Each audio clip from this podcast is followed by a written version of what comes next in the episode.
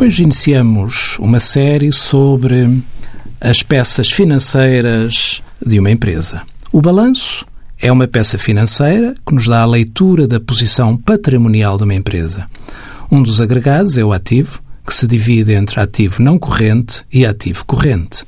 Ativo corrente significa todo o ativo passível de ser realizado em numerário no curto prazo, como seja clientes, mercadorias, ativos financeiros detidos para negociação e depósitos.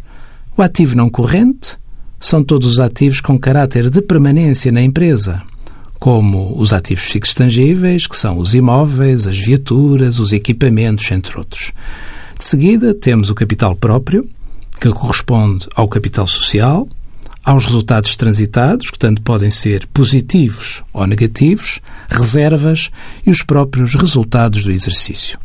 Finalmente, temos o passivo, também dividido entre passivo corrente e não corrente, e corresponde a todos os compromissos da empresa.